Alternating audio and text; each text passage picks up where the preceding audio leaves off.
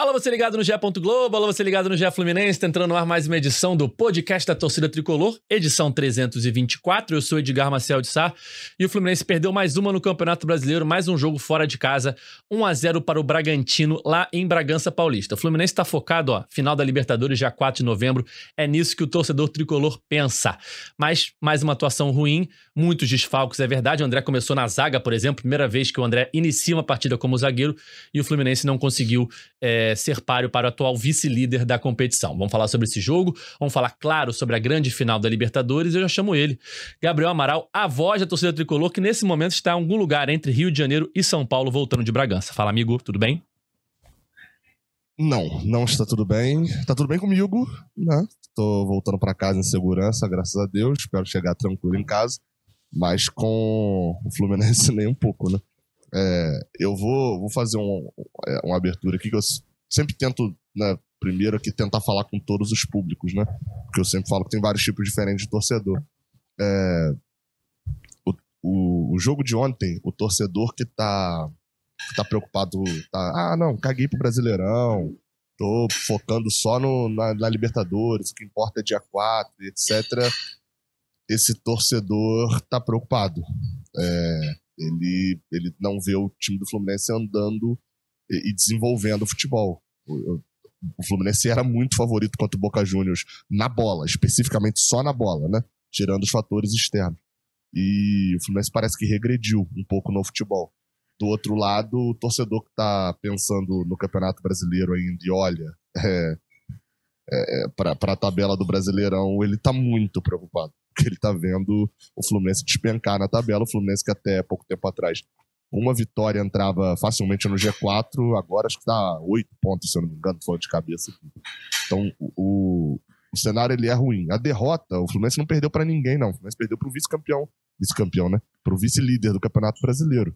Talvez hoje o time que tenha sido mais consistente ao longo do campeonato inteiro, tirando o Botafogo.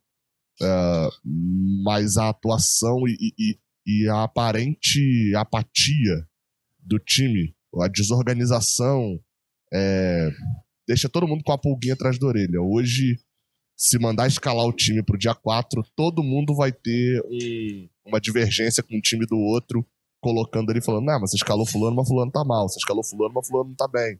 Enfim, isso me deixa preocupado pro dia 4, porque nesse momento só faltam mais três jogos.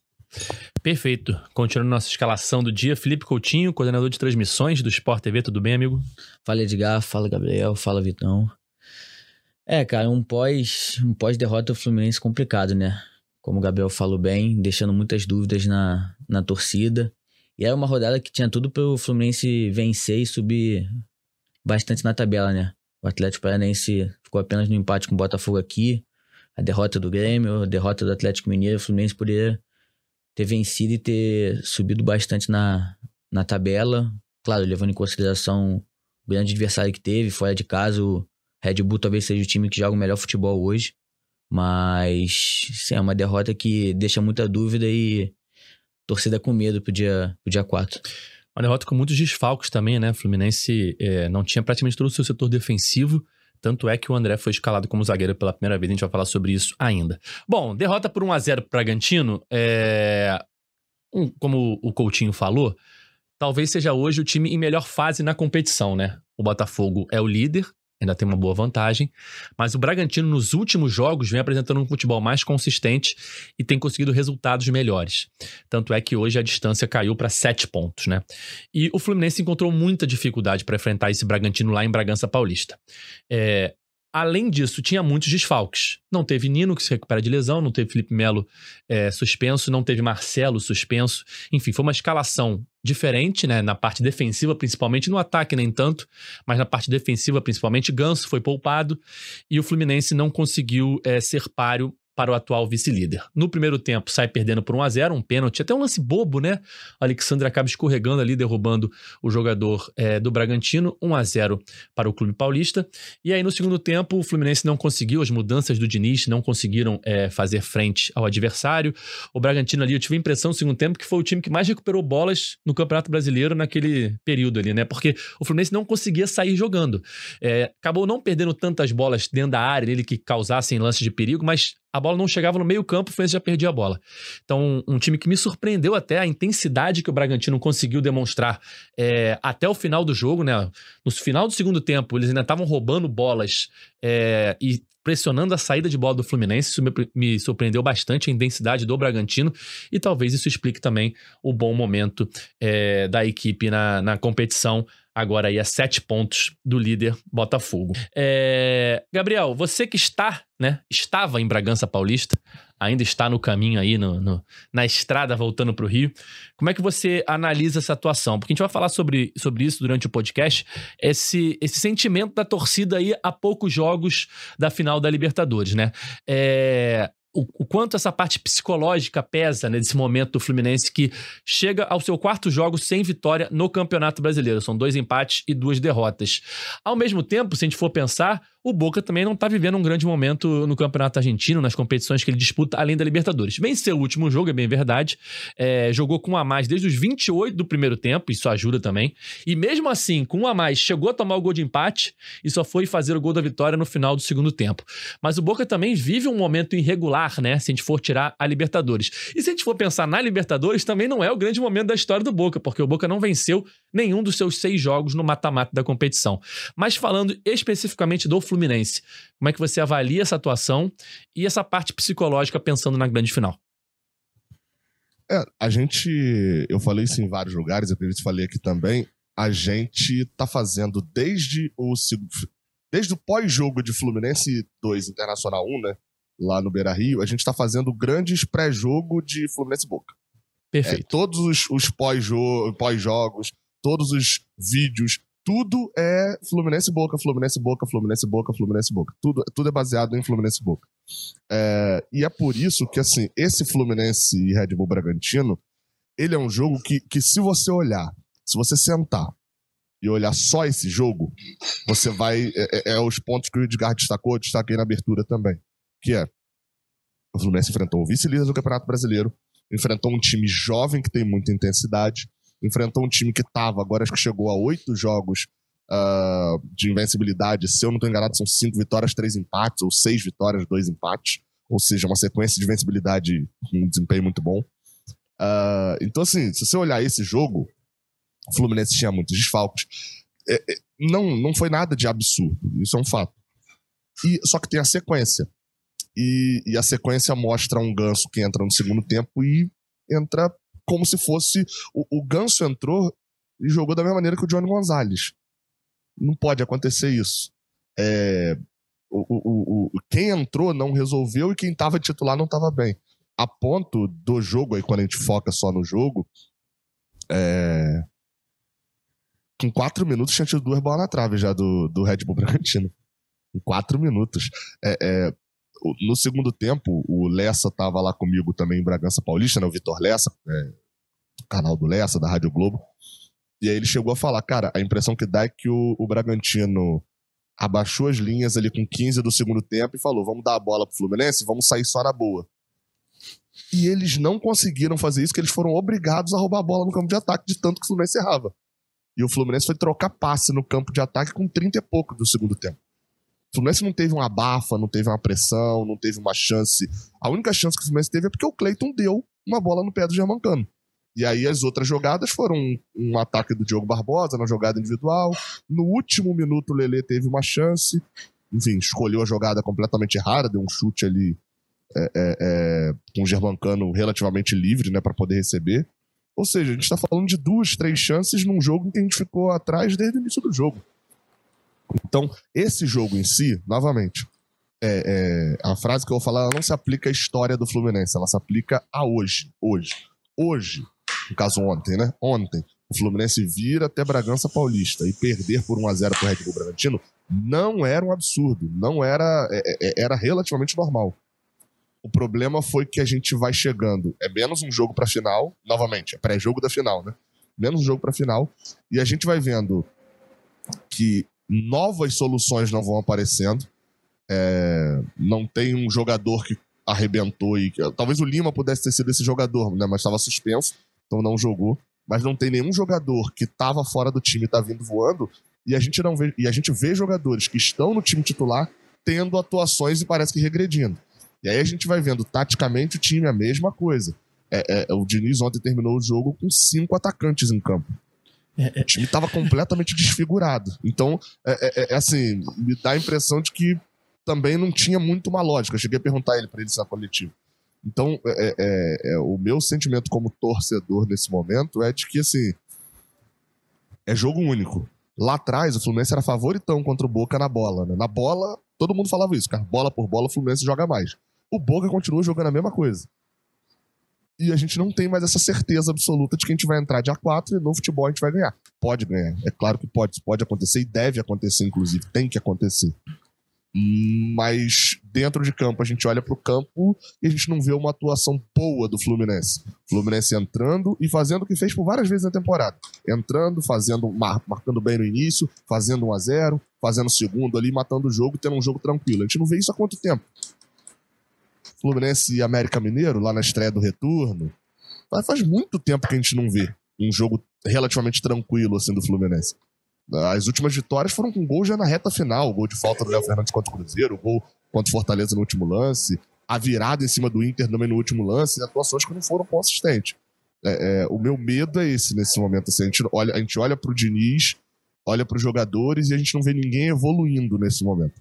Pelo contrário, vê uma galera regredindo. E faltam três jogos. Pro... Três jogos sendo que provavelmente os titulares não vão jogar contra o Bahia. Então, assim, faltam dois jogos para a final da Libertadores. É, é, eu queria estar um pouquinho mais. Eu queria que o time estivesse me dando mais confiança. É, é, se a gente for pensar, desde que o Fluminense se classificou para a final da Libertadores, foram três partidas: Botafogo, Corinthians e agora Bragantino. O Botafogo é o líder do campeonato, perdão, o líder do campeonato, é, que precisava se recuperar, tinha acabado de mudar de técnico, e o Fluminense estava ali na ressaca da classificação. Botafogo jogou bem, Fluminense não jogou bem, 2 a 0 Botafogo. Contra o Corinthians, eu acho que é o jogo a se lamentar. Pelos erros, principalmente é, no início, pela polêmica na arbitragem, mas fica é, de bom o desempenho no segundo tempo e a recuperação do Fluminense naquele 3 a 3 Ontem, mais uma vez, era um jogo complicado, no sentido de que muitos desfalques, jogo fora de casa e um time em grande fase, muito intenso, que consegue fazer uma marcação-pressão até o final do jogo na série de bola do Fluminense. Então, é, esses são os três jogos, Coutinho, que o Fluminense enfrentou aí depois da, da classificação para a final, com uma data FIFA no meio, né? Ali ficou 10 dias sem jogar. Enfim, é, tem aquele torcedor que está muito preocupado, tem um torcedor que está pensando só no dia 4. Como é que você vê essa, essa, esse pensamento da torcida, essa preocupação ou tranquilidade para um jogo tão importante como do, a final da Libertadores? Então, o que eu penso é que, acima de tudo, o torcedor está se preocupando com o futebol que o Fluminense tem apresentado. Minha memória pode estar me, me, me traindo, mas eu acho que talvez a última boa atuação do Fluminense tenha sido o Fluminense Olímpia. A última grande atuação do Fluminense. Isso, e... isso, lá fora de casa, né? É, e assim, e é, eu acho que essa é a principal questão que faz a torcida do Fluminense ter medo. Porque foi o Gabriel falou, a gente sempre se apoia em bola por bola, o Fluminense é melhor que o Boca. Ainda vai ter o Maracanã. E assim, o Gabriel falou agora de, da questão de ser fora de casa. É também uma outra outro problema que a torcida do Fluminense tem tem reclamado, mas a gente até tava trocando uma ideia antes, né? Eu depois do jogo de ontem eu fui buscar os números do Fluminense fora de casa no Brasileirão, na Libertadores. E, cara, assim, é completamente assustador a diferença do time jogando em um campeonato e jogando no outro. Na Libertadores foram seis jogos fora de casa. O Fluminense venceu três jogos. Venceu o primeiro jogo contra o Sport Cristal e vence dois jogos dificílimos, que foi Olímpia e Internacional. Além de um empate com menos um contra o Argentino Júnior. No Brasileirão, você vê um time com uma postura totalmente diferente. O Fluminense tem, fez o 13 terceiro jogo ontem, com só duas vitórias. E são duas vitórias no início do campeonato. É a estreia contra o América Mineiro e o jogo que o Alexandre se machuca lá contra o Cruzeiro. Então, assim, acho que, acima de tudo, é, o que preocupa o torcedor fluminense é o, a bola que o time está jogando e essa postura. Pelo menos no Campeonato Brasileiro, o time tem uma postura totalmente diferente. Você não pode comparar uma derrota como foi a contra o Curitiba, fora de casa, e o, o jeito que o Fluminense jogou contra o Olímpia lá. Até contra o Inter, que o Fluminense joga mal. O Inter é melhor, mas tem aquela questão da postura, aquele tudo ou nada no final. Eu acho que o que mais deixa a torcida do Fluminense encucada é o jeito que o Fluminense está jogando. Ontem, principalmente as escolhas do Diniz, o Fluminense acaba o jogo com um atacante na lateral esquerda, o melhor jogador do time, que é o John Wes, na lateral direita, um volante na zaga, o Ganso de volante, que é um meia. Então, assim, é é uma bagunça. O Diniz foi desmontando o time do Fluminense até aos poucos. Claro, o pessoal fica falando, ah, o Fluminense tá testando as, as, as formações, tá se preparando pro dia 4. Cara, eu não consigo acreditar que o Diniz no dia 4 vai colocar o, o Johnny Gonzalez na lateral esquerda esperando que mude alguma coisa. Entendeu? Então, assim, eu acho que o maior medo da torcida do Fluminense é, o, é a bola que o time tá jogando. É... Vitor, tá nos ouvindo agora? Opa, sim. Agora sim. Vamos lá, o nosso cartoleiro Vitor Gentil, campeão de setembro de Cartola, do, da nossa Liga do Cartola, né? Participando hoje como convidado. Seja bem-vindo, Vitor. Tricolor que mora em Goiânia. Opa. E eu queria pegar com você essa percepção da torcida, né? O que, que você tá achando desse momento do Fluminense? Tá na final da Libertadores, mas vem aí não conseguindo resultados bons no Campeonato Brasileiro, faltando aí o quê? Menos de 14 dias para a grande decisão.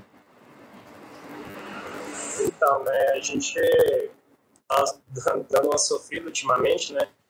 Eu acho que uma coisa que talvez o Diniz tenha colocado o André, né, como, como zagueiro, é, e de não passar essa confiança que eu, eu, na minha opinião, deveria ter entrado com o David Braz e, e ter ocupado mais o, o, meio de campo, porque eu acho que na substituição o Diniz matou o time do Fluminense né, no segundo tempo. É, tirou o, o, o Alexandre e o Daniel, que não faziam uma boa partida, mas aqui preencheu o meio de campo, né? Então acho que o Diniz deveria ter subido o, o André, né, para a volância e deixasse o David Braz, que seja, né? E o Nino ele causa um impacto muito grande, né? Quando, quando ele tá, tá ausente do time. E, cara, assim, toma, fazer um pênalti, assim, foi sem querer, né? O Alexander parecia que estava jogando no campo de sabão, né? Eu não sei se vocês repararam isso, mas ele escorregou diversas vezes. Dava para contar. E é, eu acho que, que, a gente tem que manter a, o equilíbrio, né? Não dá para a gente ficar perdendo, empatando tudo e, e, e, isso demonstra confiança, né? Assim, a gente tem que estar, as vitórias têm que vir para se mostrar um time mais confiante, né? Perfeito. É, esse momento irregular eu acho que é o grande tema né, na, nas redes sociais. A torcida, né, tá preocupada e tal. É... Só, só, um detalhe rapidinho do jogo de ontem, desse momento irregular. Talvez o melhor momento do Fluminense ontem tenha sido ali a partir dos 20, 25 do primeiro tempo. Que eu não sei se vocês repararam, é, o, é um resgate daquele Fluminense que muita gente não via. O John Wiles, ele tava jogando do, do lado do, do esquerdo do campo junto com o Keno, que é sempre essa aproximação que a gente sempre pediu do Fluminense. Aí eu até me surpreendi, eu falei, pô, Fluminense vai arrumar esse empate, o Danielzinho até perde um gol numa boa jogada do Keno, uma jogada construída ali pela esquerda. Então o Fluminense teve até esse bom momento ontem, que foi da metade do final do primeiro tempo. Só que aí o segundo tempo é, é desesperador e todo mundo tava torcendo para acabar aquele jogo logo. Cara, é, é, eu, eu entendo o torcedor que tá preocupado, eu não entendo o torcedor que faz um alarde. Meu Deus, o que, que, vai acontecer? Meu Deus, a grande final, dia 4, o time tá jogando assim. Calma. Eu acho que não dá pra gente conseguir é, exigir do jogador um foco total no Campeonato Brasileiro, estando aí há duas semanas o jogo mais importante da história do Fluminense, como o Cauê Rademacher bem definiria se aqui estivesse tá chinelando mais uma vez. É, claro que o racional nos diz que não dá para abrir mão do brasileiro até pensando em classificação para a Libertadores apenas pelo brasileiro, esquecendo da final da Libertadores. A questão é, o jogador não consegue esquecer. O Diniz bem fala, como o Guga disse numa recente é, entrevista, que dia hoje? Hoje é dia 4 de novembro. Então eles estão pensando sempre e a todo instante na grande final da Libertadores. Então, é, ao mesmo tempo que o torcedor pensa, nossa, tem que poupar o jogador, imagina perder alguém por lesão e tal, sem falar nos jogadores que não podem atuar, por exemplo, o Nino já não pode jogar, ontem tinham vários suspensos, e ainda assim você querer que o time mantenha um grande desempenho e o time consiga estar totalmente focado naquele jogo ali contra o Bragantino em é, Bragança Paulista. Da postura que, que, Exatamente. Que então, ou seja, eu acho que é natural esse momento. É natural essa situação. E o objetivo maior tem que ser dia 4. E aí, antes do Gabriel dar a opinião dele, eu queria só é, ler aqui uma tweetada que eu achei muito interessante do Carlos Eduardo Sá, nosso sardinha, que já participou aqui algumas vezes do podcast como convidado, que ele fala algo que eu, que eu concordo plenamente. Assim, é, ele fala o seguinte: galera, eu juro que eu tento entender o pessoal aqui e não consigo. É, está claro que os jogadores estão sem foco nenhum no brasileiro. Se é perigoso, se é ruim, etc., são eles que vão ter que se virar para explicar isso depois do dia 4. Mas antes, não. O nosso papel, no caso, o Sardinha falando como torcedor, é, tem que ser de apoiar de forma incondicional até o fim do jogo. O Guga falou que o próprio Diniz é, faz isso com jogadores quando sempre pergunta que dia é hoje. E a resposta tem que ser 4 de novembro. O técnico parece estar usando o Brasileirão como laboratório tático, testando formações de posições, e isso a gente viu bem ontem contra o Bragantino. Não tenho dúvida, continua o Sardinha, que ele já tem na cabeça o que vai fazer no dia 4. Ah, mas ele é pardal. Ah, o time não tá jogando nada. Gente, o Boca é um time gigante, tem seis Libertadores e vem se arrastando no argentino. Não ganhou nenhum jogo no mata-mata. Adivinha o que a torcida dos caras já está fazendo e vai fazer também no dia 4 de novembro. Apoio total e incondicional. Alguém duvida disso? E nós aqui estamos discutindo o 442, o, perdão, o 424, o Marcelo, o JK, o Lima. É dia 4, é Fluminense, é o título que nunca ganhamos. Temos que focar nisso. Quando passar do dia 4, aí a gente pensa se a gente vai comemorar ou se a gente vai lamentar. Mas até lá, é vamos tricolores, chegou a hora. Eu penso exatamente assim. No jogo contra o Corinthians, a gente viu focos de confusão na arquibancada, de gente vaiando o Marcelo e gente reclamando que não é o momento de vaiar o Marcelo, não é o momento de vaiar o time. O resultado não vem sendo bom no brasileiro, não vem sendo bom no brasileiro. Mas eu acho que o foco tem que ser apoio total e incondicional, porque os jogadores, assim como grande parte da torcida, só consegue pensar no dia 4, né, Gabriel? Cara, é, é, assim, eu concordo com alguns pontos. É, eu, eu, eu sou sempre, nesse ponto, eu sou sempre bem democrático. Eu, eu acredito que tem, toda forma de torcer é válida desde que você não cometa um crime, né? Basicamente. Desde que você não, não passe do ponto. Mas, então, assim, eu, eu sou sempre, nesse ponto, eu, eu acho que o torcedor tem, tem o direito, o cara que tá. Porque, assim, pegando o texto aí mesmo que você leu, Edgar se você pegar o cara que, que tá achando que o Diniz tá testando formações, esse cara tem total direito de estar tá preocupado, porque ele tá testando não tá achando. Porque a gente não ganhou do Red Bull, você citou até os três jogos após a, a, a classificação, mas tem que lembrar que a classificação já foi jogando muito mal. A gente, obviamente, no dia seguinte, e, e, e, logo após o jogo, esse não era o debate, porque não tinha que ser. O Fluminense tinha conseguido uma classificação heróica e estava de volta à final da Libertadores. A pauta era essa. Agora que a gente está falando de desempenho do time, Aí a gente vai buscar aquele jogo contra o Inter e vai ver que o Fluminense teve o mesmo jogo que teve contra o Red Bull Bragantino. O jogo de ontem foi muito parecido com o jogo contra o Inter. A diferença é que lá o Ener Valência desperdiçou as chances. Ontem o Thiago Borbas perdeu uma bola dentro da pequena área. E a diferença foi que lá a gente, no final do jogo, respirou, botou a cabeça no lugar e conseguiu uma jogada e fez os dois gols. Aqui não. Então, então assim, é, é, eu, eu, novamente, o, o, o, vamos apoiar e vamos ficar, concordo totalmente. O cara que consegue segurar a cabeça dele e falar: tá tudo bem, tá tudo bem, o só importa dia 4, pô, eu admiro muito essa pessoa. Essa pessoa tem uma paz de espírito gigantesca, ela consegue ser dessa forma. Eu entendo, admiro, não acho que tem jeito errado de torcer. Do outro lado, eu também consigo entender o cara que tá olhando e tá falando assim: meu Deus do céu. A gente fez uma campanha bizarra na Libertadores. A gente tá o ano inteiro sonhando com essa cacete dessa taça Libertadores lá em Laranjeiras. A gente chegou, a gente tá pegando um adversário gigantesco, mas que não tá passando aos trancos e barrancos a temporada inteira. É a nossa chance de talvez ganhar uma Libertadores histórica, sendo o primeiro da final única ganhar em casa no Maracanã. E o time parece que deu uma desmontada. A gente não joga bem há um tempo. Então eu entendo o cara que tá preocupado, que tá olhando isso tudo e tá preocupado. É, é, é... No caso da, da, do meu olhar, o meu olhar é o Fluminense teve uma queda de desempenho que me assusta. O Fluminense. É... O Diniz encontrou dois times na temporada. E esses dois times não conseguem mais jogar. Tipo assim, esgotou.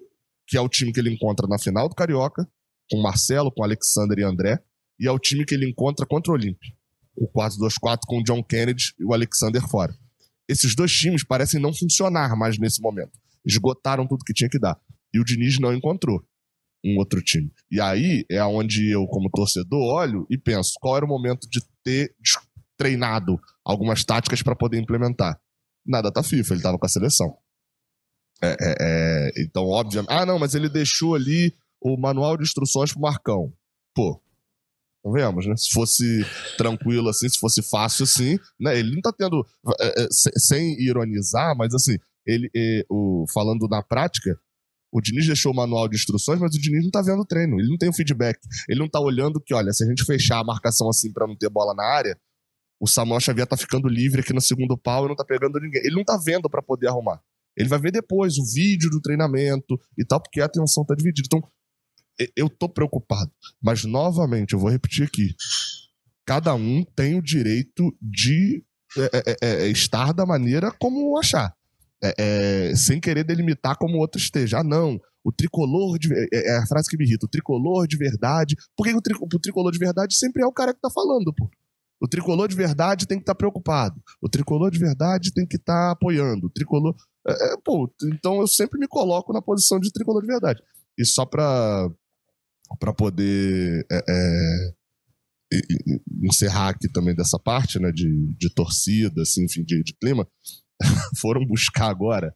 Eu não sei que tara é essa que a galera tem com 2008, mas foram buscar um vídeo do Renato Gaúcho em 2008 falando é, é, que é, ele tá, o Fluminense começa muito mal, né, no Brasileirão 2008, e aí perguntam a ele, o Renato, o Renato é frasista, né, falou, cara, eu tô, quem tá aí tá bem no Brasileirão, tá a 50 mil metros da, da, da conquista da Libertadores, e eu tô a 5 metros. E, aí é, é numa, numa das coletivas ali célebres do, do Renato Gaúcho. O Fluminense tá a 5 metros da final da Libertadores de novo. É, só que eu tô falando há um bom tempo. É, é, é para ser campeão, vamos ser campeões. Mas se não for, eu quero estar tá lá de novo no ano que vem. E hoje, o, o Fluminense, para estar na Libertadores do ano que vem, já que é um pós-jogo de Campeonato Brasileiro, né? Para estar no, na Libertadores do ano que vem, indo pelo brasileiro, vai ter que fazer uma coisa que não fez até agora no Brasileirão inteiro, que é ganhar duas, três partidas fora de casa. Então, assim, a gente tá dando um all-in na Libertadores, tá apostando tudo. Pegando todas as nossas fichas e apostando lá.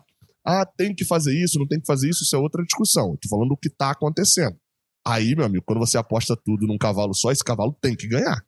E aí tudo tem que ser direcionado para isso. Pensando nesse, nesse G6, né? Que hoje temos quatro indo direto para Libertadores e dois indo para pré-Libertadores, o Fluminense está a dois pontos do Grêmio. O Grêmio tem 44 e é o sexto colocado. O Fluminense tem 42 e é o nono. Então, falando mais uma vez dos jogos pós-classificação, jogo difícil contra o líder, um jogo que o Fluminense tá mole consegue se recuperar contra o Corinthians, jogo difícil contra o vice-líder, e agora um jogo contra o Goiás, no qual o Fluminense tem que vencer. É, pensando nessa questão de subir um pouco na tabela e chegar aí novamente perto do G6. E um Goiás, Vitor, que você acompanha de perto, né? Você mora em Goiânia. É, um Goiás que tá bem irregular no campeonato, tá ali, é o primeiro time acima da zona, tem 31 pontos. E o que, que você pode falar um pouco desse Goiás pra gente aí que enfrenta o Fluminense? O que, que você tem visto aí desse Goiás? Uh, então, é, engraçado, eu fui no, no jogo, né, 2 a 2 aqui em Goiânia, meu Deus do céu, bom, pra esquecer, né, com aqueles dois gols no, primeiro tempo, bem no começo, depois do golaço do Lima no segundo tempo, depois deixou empatar quase que a gente tomou a virada, né. Então, o Goiás, ele empatou agora, né, com o Cuiabá, um jogo bem, bem disputado. O Goiás, ele é um time muito de força física, né, é, e na zona que ele se encontra e provavelmente acho que o gramado do Raulino vai estar irregular, então acho que eles vão abusar disso, né? De bola longa, né? O Goiás é um time que joga, é um time muito faltoso, joga muito no, no contra-ataque e o Fluminense tem que ficar esperto. A gente tem que, tem que ter essa vitória para levantar a moral, até para somar pontos no brasileiro, né? Porque a gente sabe que, que nada é garantia. É, eu acho assim, eu acho que o Fluminense tem total capacidade de, de ganhar do Goiás. E, e é isso, cara. Goiás é um time que apronta, né? Ele não é um time que é, nossa, Goiás, não. Ele é um time que, quando joga fora, ele consegue. Ganhou do Vasco, né? Fora, empatou com o Cuiabá, coisa que a gente, né? Não conseguiu ganhar do Cuiabá, né? Então é um time, assim, que a gente tem que ficar de olho. E ganhando, o Fluminense vai a 45, se reaproxima do G6 e vai ter um monte de jogador de volta, né, para esse jogo. Pelo menos Felipe Melo, é, Marcelo, Lima, né, Coutinho? São jogadores aí que podem reforçar o Fluminense nessa partida. É, você falou do Lima. Uh, para mim, assim, todo mundo. O Gabriel falou ali no início. A gente vive um momento que todo mundo tem uma outra dúvida, um questionamento. Ah, eu não gosto de Felipe Melo. Ah, tem que ser o Diego Barbosa na lateral. Pra mim, a única dúvida que o Diniz tem pro dia 4 é quem vai ser esse camisa 8. Você falou do Lima, para mim, a disputa é entre o Lima e o Martinelli. Eu acho que na cabeça do Diniz, ele tem já o time definido, a não ser esse parceiro do André no meio campo. E, cara, eu sempre fui, eu fui um cara que sempre gostei do, do futebol do Lima, desde o início do jogo Fluminense, do início dele no Fluminense. Eu acho que pro jogador deve ser muito difícil você entrar todo jogo numa fogueira. O cara já jogou de meia, já jogou de ponta, jogou de volante. Então, essa volta do Lima, é, para mim, o Fluminense tem que botar o time titular. O último jogo tem que ser amanhã, tem que ser contra o Goiás. Pra mim, nem contra o Atlético Mineiro, e muito menos contra, o- contra o Bahia, eu colocaria o time Hum, titular. Ma- Mas, aí o, o time vai ficar 10 dias sem jogar, então. Fica 10 dias sem jogar. Pra mim, fica 10 dias sem jogar. Acho que o Fluminense não tem que dar, correr risco mais de, de perder jogador. Tá no momento que não vai ficar 10 dias sem jogar, não vai perder ritmo de jogo. Cara, ontem o Keno, cara, sofreu uma entrada que ele poderia ter se machucado e brincando poderia estar fora da final. Então, assim, eu acho que tem que. Pra, pra mim, o jogo, é jogo em casa ainda, o jogo que é pra vencer bem. Pra mim, o último jogo do time titular é contra o Goiás.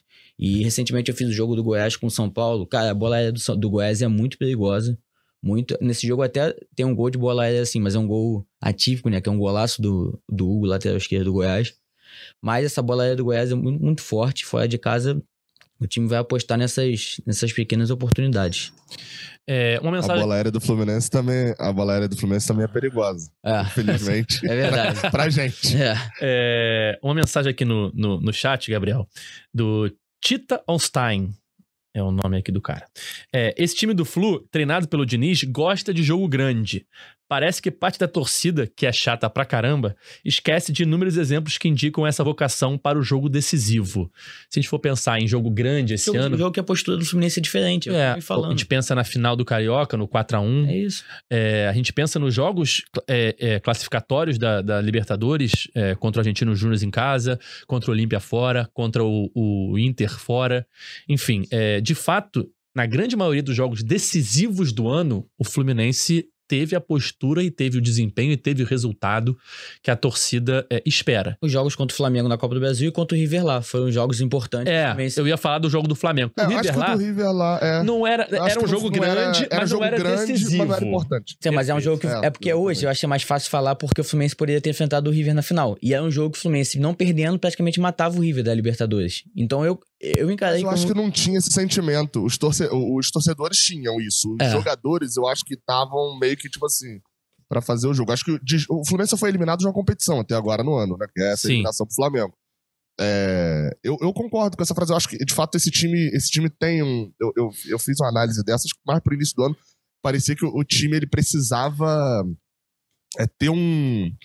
Um, ah, vamos ali, um, um, um, um que a mais ali pra poder no jogo, pra poder pegar. E alguns jogos que eram meio mais ou menos assim, tipo esse do, do Bragantino agora, ficava um pouco a par. Tem uma questão nesse ponto aí que é o, o internacional, o, o resultado. Se a gente for falar do resultado, beleza. Se a gente for falar da atuação, o resultado mascarou a atuação. E- o Fluminense estava sendo eliminado apaticamente. Né? O, o Jean Michel falou exatamente isso aqui no, no chat. Flu Inter era um jogo grande e jogamos mal paca. Argentino Júnior também. Eu acho que o 2x0 não, o Fluminense não joga mal contra o Argentino Júnior, mas contra o Inter, de fato, a Não, é lá, atuação... o de lá. Acho que ele tá falando de lá. O, Ah, o da ida. o de da lá- ida o de é lá- um que. o é de um lá- que- O de lá, o Fluminense joga mal no primeiro tempo. E aí, no segundo tempo, melhora, tem o jogador expulso. E mesmo com o jogador expulso, eu acho que fica melhor com o Argentino Júnior, tanto é que consegue a expulsão é, num Acho que contra-ataque. iguala o jogo. né? Iguala o jogo. Igual ou o jogo também porque o Argentino Júnior não tinha goleiro, né? E aí, obviamente, os caras não vão jogar de igual pra igual com, com o Fluminense. Tem muito É, não, não, dessa- não. Acho que o Edgar tava falando desses 10 minutos ali que ficou com a gente com a menos, mas eles ainda Ah, com sim. goleiro, É, porque- exatamente. Mas o jogo Ah. com o Inter, de fato, era um jogo decisivo. O Fluminense não vai bem no geral.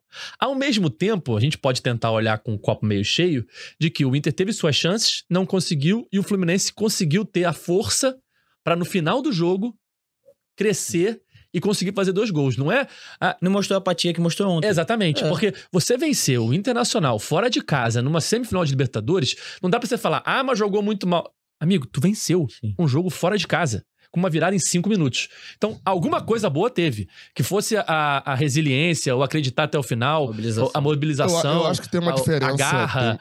tem- E você. Tem uma diferença. Ah, mas o Inter eu- perdeu gols claros é, no jogo. Perdeu, mas faz parte do futebol. Se o Fluminense ia perder o jogo, se o Inter fizesse o gol, ok, a gente não ia falar nada. Mas como não fez, o Fluminense conseguiu se manter, sofreu até o fim, né? Como o Abel gostava de dizer. O Fluminense soube sofrer pra vencer no Não final. soube, não. Isso Ué, que eu ia falar. claro que soube. Não soube sofrer, A não. bola não entrou? Não, é. Mas aí é muito mais por incompetência do Ener Valência do que competência do Fluminense. Aí não foi isso. O, o, pelo contrário, o Inter não soube matar o jogo. O Fluminense não soube Tá, sofrer. mas, o, mas olha só, das chances claras, eu acho que é só de cabeça.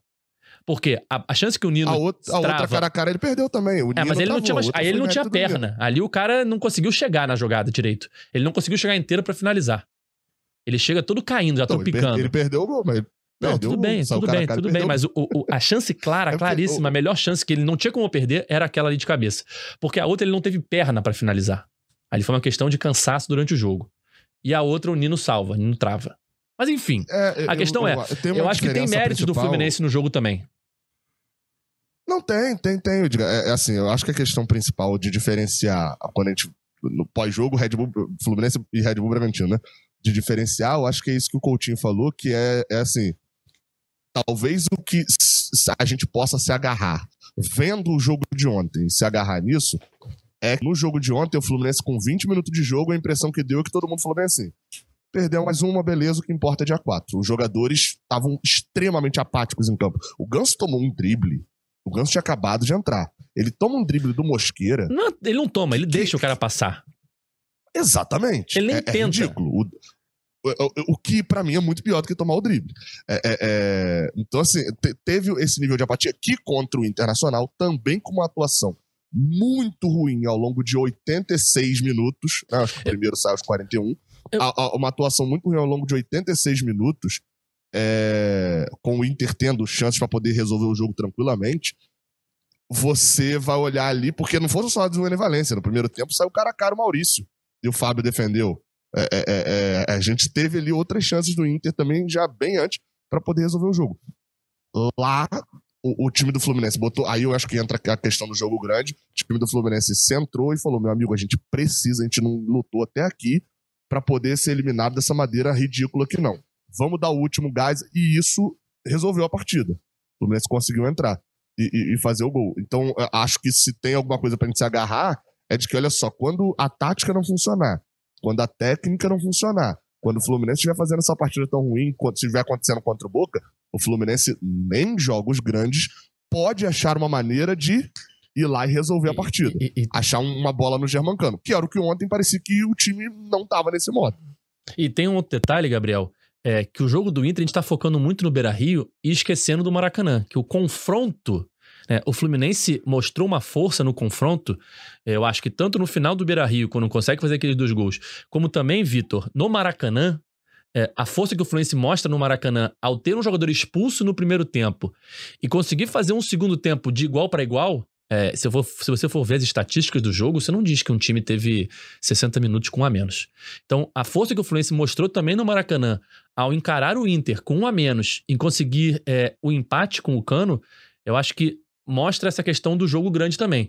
A gente tem as ressalvas a pelo menos 60 minutos do jogo no Beira-Rio ali, os 45 iniciais e o início no segundo tempo, que depois o Fluminense consegue equilibrar e ter mais a posse de bola no segundo tempo e o Inter tem as chances nos contra-ataques, principalmente.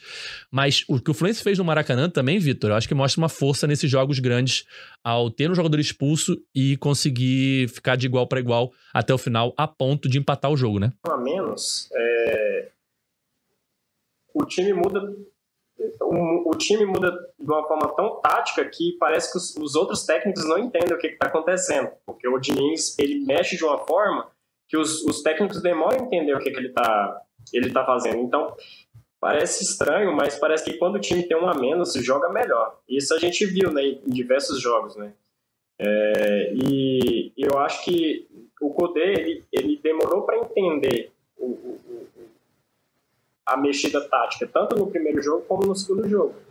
E aí fez com que o Fluminense também ganhasse mais volume ofensivo, mesmo com a menos. Então, e também pela força dos jogadores, né? A garra, a entrega, isso é nítido, né? A gente viu em campo. E foi isso. O... Um outro assunto que eu acho que tá mexendo com o torcedor tricolor, Coutinho, nesses últimos dois jogos, é a ausência do John Kennedy da lista de relacionados.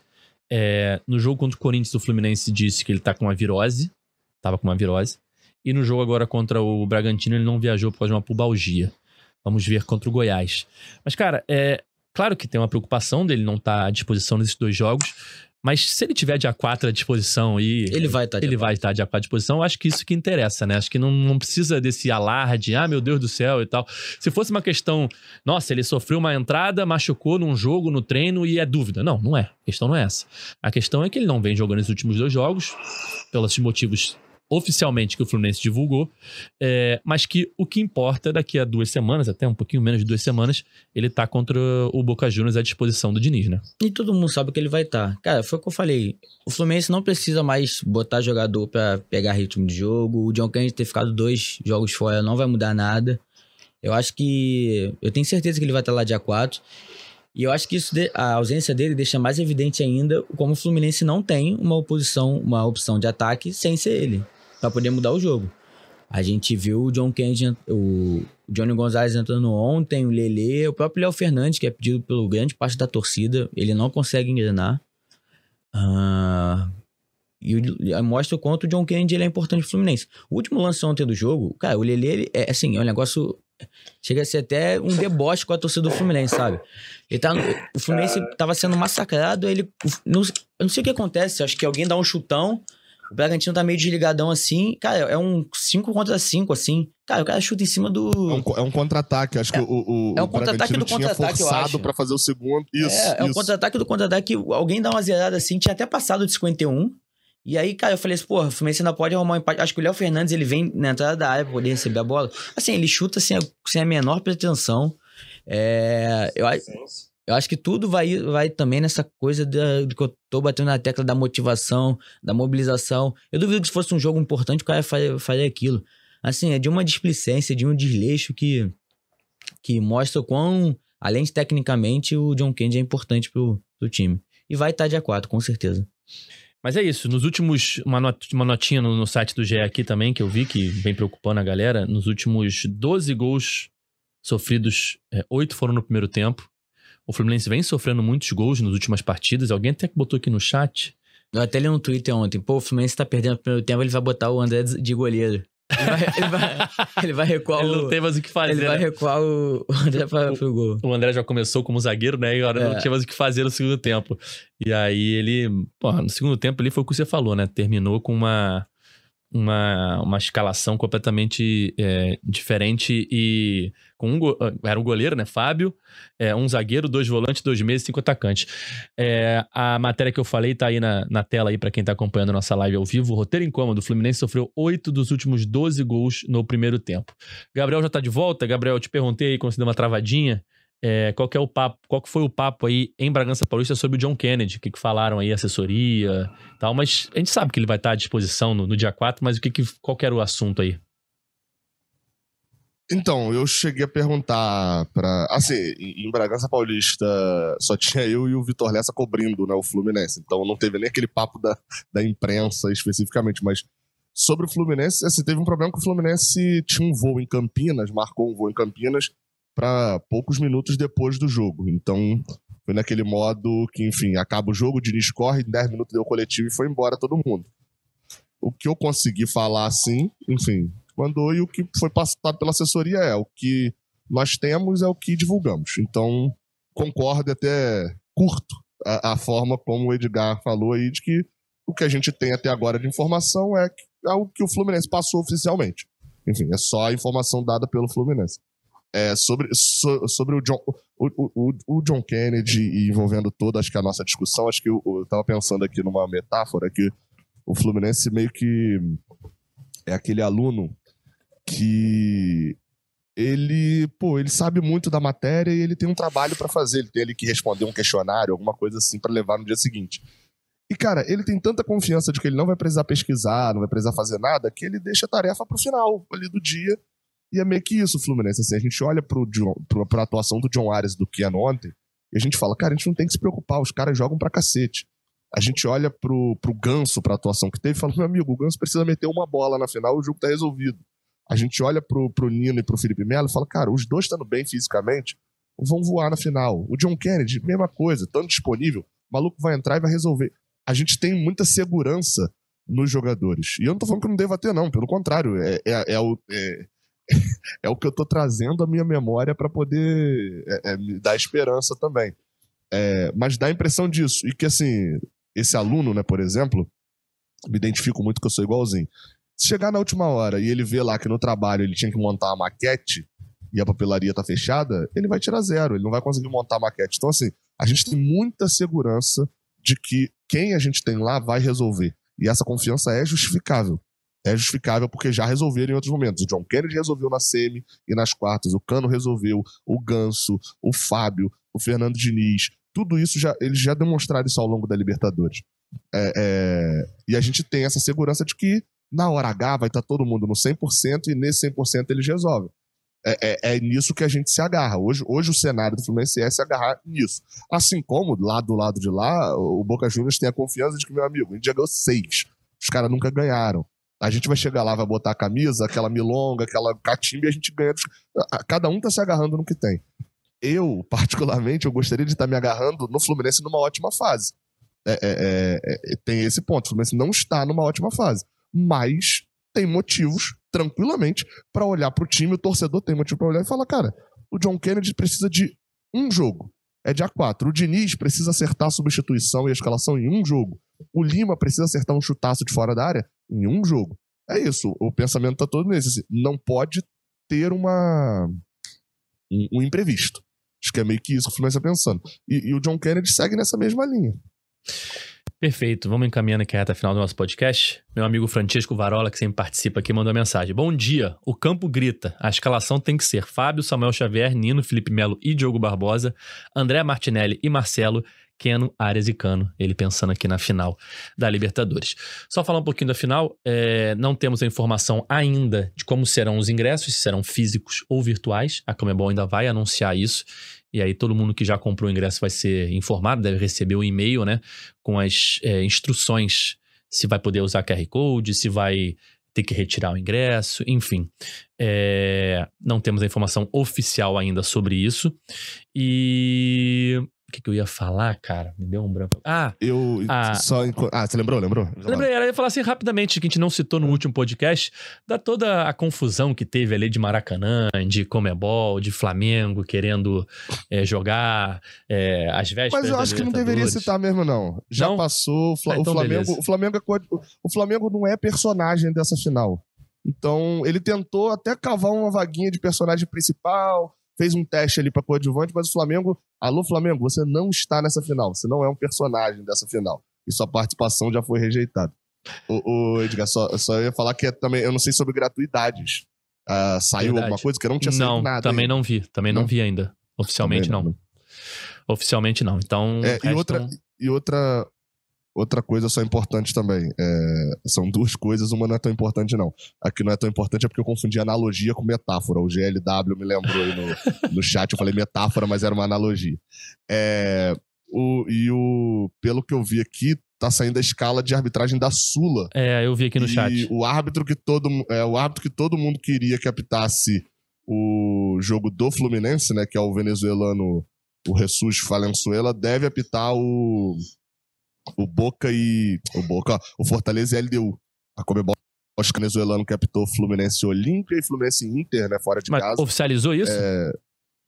Sim, eu tô olhando aqui, ó, tá no, no NE45, no O Globo, enfim, tá em fontes confiáveis. Não, no Globo não, tá no NE45, no O Povo, é, é, Fortaleza e LDU. Comebol escala a arbitragem da Venezuela para final. Jesus Valenzuela é o árbitro da, da final de Fortaleza. Então vai acabar sendo. Então, esse era o árbitro que talvez a galera mais queria. O Roldan. É. Vai acabar sendo o Roldan. O Ostoit. Isso. Acredito o Ostoit eu... também tá com moralzinha, né? O uruguaio.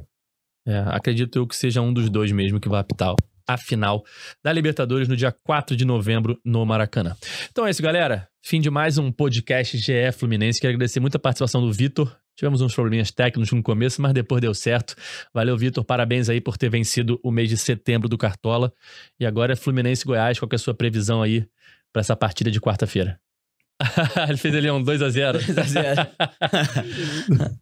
2x0 Fluminense. 2x0 Fluminense. Fluminense, Fluminense. Então, beleza. É, Gabriel, valeu pela participação mais uma vez. Boa viagem.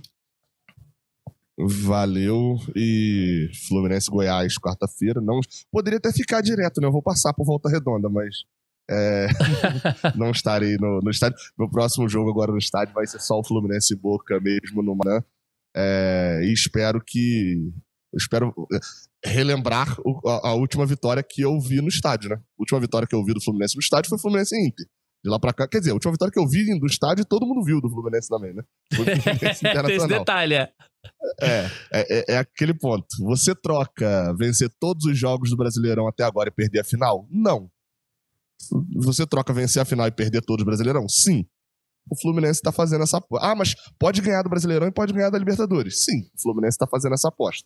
Vai, vai focar só no jogo do Brasileirão. É aquele ponto que eu falei. Eu espero que o Fluminense seja o aluno inteligente e precavido que tenha o trabalho em mãos no, no dia 4 de, de novembro, o trabalho completinho, a gente sai campeão da Libertadores. Valeu. Valeu, é isso, Coutinho. Abraço. Valeu, Edgar. Valeu, Gabriel. Valeu, Vitor. Sempre um prazer estar aqui.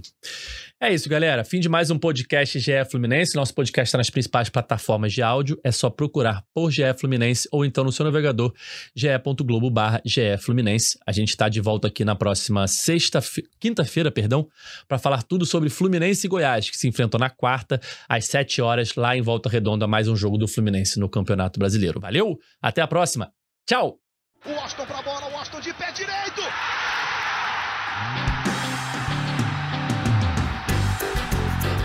Sabe de quem? Do Fluminense!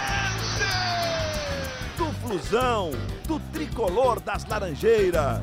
É o GE